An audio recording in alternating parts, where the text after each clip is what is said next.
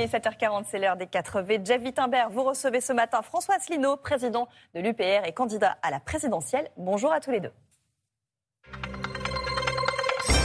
Bonjour à tous, bonjour François Asselineau. Bonjour. Merci d'être avec nous ce matin. Vous êtes donc candidat à l'élection présidentielle, mais vous nous direz euh, tout à l'heure, dans un instant, où vous en êtes dans la collecte des 500 signatures d'élus euh, nécessaires pour cette participation. Vous êtes aussi un, opposant résolu à la politique euh, sanitaire du gouvernement. comment vous réagissez au feu vert donné hier par le Conseil constitutionnel à l'entrée en vigueur effective du pass vaccinal lundi prochain cette semaine? Ah, Une grande déception quand même, parce que je pensais que le Conseil constitutionnel J'imaginais qu'il n'invaliderait pas toute la loi, mais qu'au moins il reviendrait, par exemple, sur le contrôle d'identité euh, par les restaurateurs. Vous savez, les Français ne comprennent pas très bien ce qui se passe. Moi, j'ai beaucoup d'amis qui sont double vaccinés, voire triple vaccinés. Ils ont fait ce qu'ils pensaient être leur devoir, et maintenant on s'aperçoit que ça continue, ça continue. La Commission européenne a acheté pour 4 milliards 400 millions de doses. Ça veut dire, si vous divisez par 440 millions d'habitants au sein de l'Union européenne, ça veut dire que la Commission européenne a prévu qu'il y aura 10 doses par personne. Mais ça veut dire quoi Que le vaccin n'est pas efficace, selon vous? Écoutez, le vaccin, vous voyez bien qu'il ne fonctionne pas aussi bien qu'on le pensait. Dans la transmission, mais dans la production de maladies graves. écoutez, il est contaminant, il est, les gens peuvent être contaminés. Nous, nous sommes favorables à l'UPR, à la liberté. La liberté vaccinale. Moi, par exemple, je pense que les personnes âgées, les plus de 65 ans, ceux qui ont des comorbidités, c'est bien qu'ils se fassent vacciner. Moi, je n'ai jamais dit qu'il ne fallait pas qu'ils se fassent vacciner. En revanche, quand vous avez à l'autre bout euh, des, petits bouts de choux qui ont 4-5 ans et qui ont force à de la vaccination. Non, ça, ce n'est pas, vrai. Aujourd'hui, on ne force pas les enfants à la vaccination, ce n'est pas la vérité. oui, mais bon, si vous voulez, il y a quand même une pression, en tout cas, pour les masques, euh, pour les, les enfants de 4-5 ans. Après ça, pour les 12 ans, c'est la vaccination. Tout ça me paraît quand même ne pas qui n'est pas obligatoire non plus, oui, mais, qui est incitative. Oui, mais qui est, incitative, c'est que d'abord, il n'y a aucune vaccination obligatoire, vous l'avez remarqué, d'ailleurs, parce que justement, le gouvernement ne voudrait pas que les vaccinés puissent ensuite se retourner contre l'État s'il y avait des effets nocifs. Mais enfin, il n'y a pas d'obligation, mais il y a une très très forte pression. Monsieur Asselineau, l'argument des soignants, notamment sur les opérations chirurgicales déprogrammées à cause des, services qui sont saturés par des malades Covid non vaccinés, c'est un argument qui est recevable. Est-ce que néanmoins, vous pensez quand même que le vaccin évite les formes graves de la maladie Écoutez, moi je ne suis pas médecin. je ne suis pas médecin. Ce que je sais, c'est que si vous reprenez les manchettes de journaux depuis dix ans, vous avez tous les hivers, les hôpitaux sont sursaturés. Pourquoi? Parce que la Commission européenne oblige la France à réduire les dépenses en matière de santé. Je rappelle que M. Euh, Macron, depuis qu'il est à l'Élysée, a supprimé 17 900 lits. Et il ne faisait que poursuivre la politique de ses prédécesseurs sous euh, François Hollande et également sous euh, Nicolas Sarkozy. Xavier Bertrand, d'ailleurs, qui avait critiqué M. Macron sur la fermeture des lits, lui-même avait supprimé de très nombreux Monsieur Asselineau, vous n'êtes pas médecin, vous venez de le dire, mais est-ce que vous croyez les médecins qui disent que le Covid sature les, services hospitaliers, les services de réanimation. Vous les croyez ou vous les croyez pas? Moi, il n'y a pas d'histoire de croyance parce que j'aimerais c'est avoir des statistiques qui soient très précises. Vous avez vu ce qui vient de se passer au Royaume-Uni? Au Royaume-Uni, le ministre de la Santé lui-même vient d'avouer que bah, finalement, euh, il y a 40% des malades considérés comme Covid dans les hôpitaux qui, en fait, sont malades avec la Covid, mais ne sont pas malades du Covid. Ça, c'est très important. Il y a un grand flou sur les statistiques. Alors, vous êtes identifié par les Français comme euh, le candidat du Frexit. Vous avez été candidat en 2017, vous aviez obtenu vos signatures, et vous êtes celui qui euh, défend l'idée de faire sortir la France de l'Europe. Est-ce que ce que vous défendiez en 2017, vous le défendez toujours en 2022 et pourquoi surtout? Alors, plus que jamais, mais disons que je voudrais mieux présenter peut-être que je ne l'ai fait il y a cinq ans cette campagne. C'est que ce que je veux, c'est faire ce que les Français veulent. Les Français, je vais prendre quelques pas Les sondages. les sondages ne disent pas que les Français veulent sortir de l'Europe. Oui, alors d'abord, il n'y a pas eu de débat. Il n'y a jamais de débat, en fait, sur cette question. Vous l'avez remarqué. Ça fait d'ailleurs trois ans que je n'ai pas été invité chez vous. Donc, ce qu'ils veulent, c'est d'abord une augmentation de leur niveau de vie. Bien. Et l'augmentation du niveau de vie, je vois tous les candidats de l'extrême droite à l'extrême gauche qui commencent à dire qu'il faut augmenter les salaires. C'est ce que je dis aussi.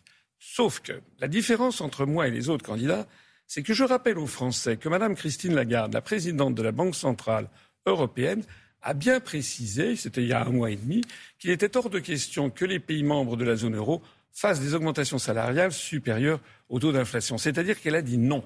Alors évidemment, je sais que certains vont dire Oh ben on le fera quand même. Oui, sauf qu'ils oublient cela que la Banque centrale européenne a des moyens de rétorsion sur un pays qui ne se plierait pas. Alors euh, à ce que demande la BCE, par exemple, Donc, en arrêtant de racheter que la France est empêchée d'augmenter les salaires, enfin une loi le permettant, à cause de l'Europe aujourd'hui, et qu'elle ne le fait pas juste pour cette raison. Oui, parce qu'il y aura des pressions, non seulement d'ailleurs de la BCE, mais ce qui, c'est ce qui arrive et que les Français vont découvrir, et je, suis, je regrette que ça ne soit pas dans le débat public, c'est le nouveau, nouveau, gouvernement allemand. Le nouveau gouvernement allemand de M. Scholz est beaucoup moins accommodant que Mme Merkel.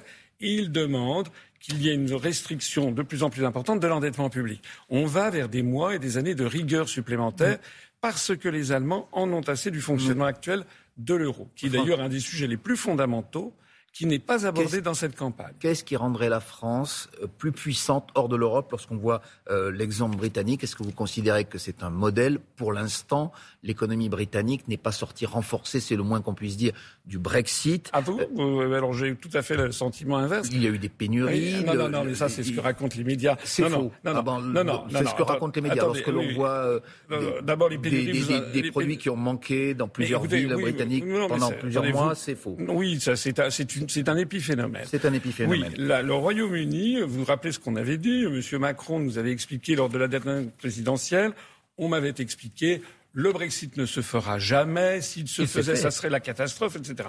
M. Macron avait même dit qu'il nous dresserait le tapis rouge face aux centaines de milliers de personnes travaillant à la City londonienne qui traverseraient la Manche pour venir s'installer, se réfugier en France. Qu'est-ce qu'il en est un an après le Brexit? Ça fait maintenant plus d'un an. Il en est que le Royaume-Uni a 4,5% de taux de chômage, moitié moins que la France. Il l'avait précédemment. Le, chômage n'a pas baissé après le Brexit. L'économie britannique se portait bien. on, nous avait, on nous avait expliqué, enfin j'ai rêvé ou pas, on nous avait expliqué que ce serait l'apocalypse. Ça n'est pas l'apocalypse. je constate également que le taux de croissance au Royaume-Uni est supérieur à celui de la France. Je constate également qu'on nous avait dit que le Royaume-Uni s'isolerait du reste du monde. Ça n'est pas vrai. Par exemple, vous savez que Google, Boeing, Royal Dutch Shell ont De nombreuses entreprises ont quitté la City à Londres, vous le savez. Mais non, mais ça n'est pas exact. Ça n'est pas exact. Les téléspectateurs vérifieront. Mais oui, vérifieront. Google, Boeing, Royal Dutch Shell ont transféré à Londres leur nouveau siège social.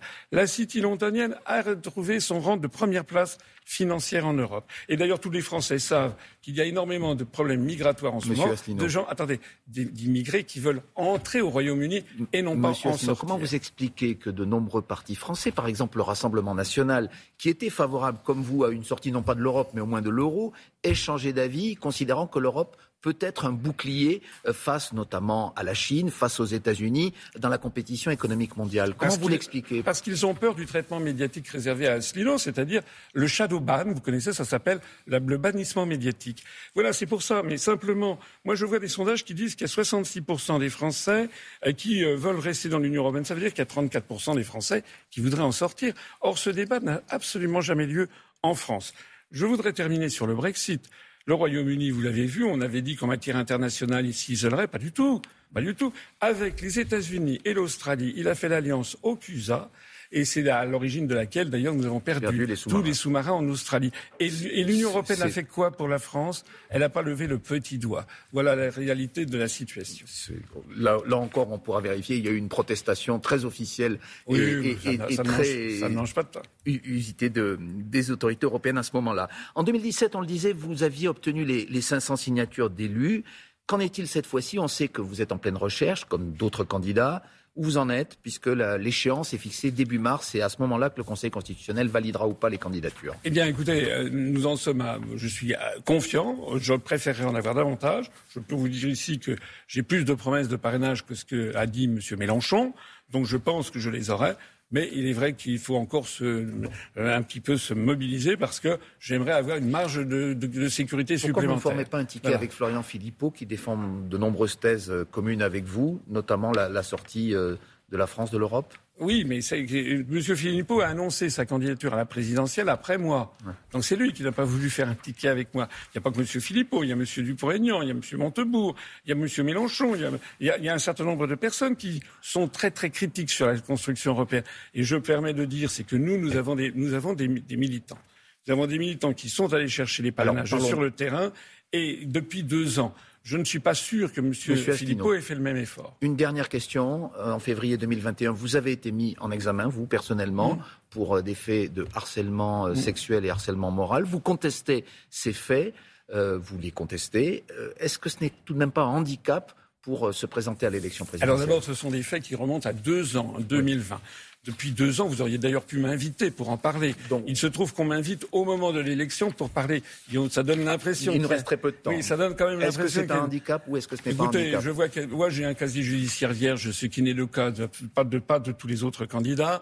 Je suis très confiant et surtout je ne voudrais pas que la campagne présidentielle soit composée de ce genre de petites manœuvres politiciennes pour discréditer un candidat parce que les sujets sont fondamentaux. Nous n'avons même pas parlé pendant cet entretien des problèmes internationaux qui sont extrêmement inquiétants avec la Russie ou avec la Chine, de même que des services publics qui sont en train d'être démolis, à commencer par EDF. Merci François Asselineau, donc candidat à l'élection présidentielle si vous obtenez vos 500 signatures. Bonne journée et c'est la suite de Télématin. Merci beaucoup à tous les deux.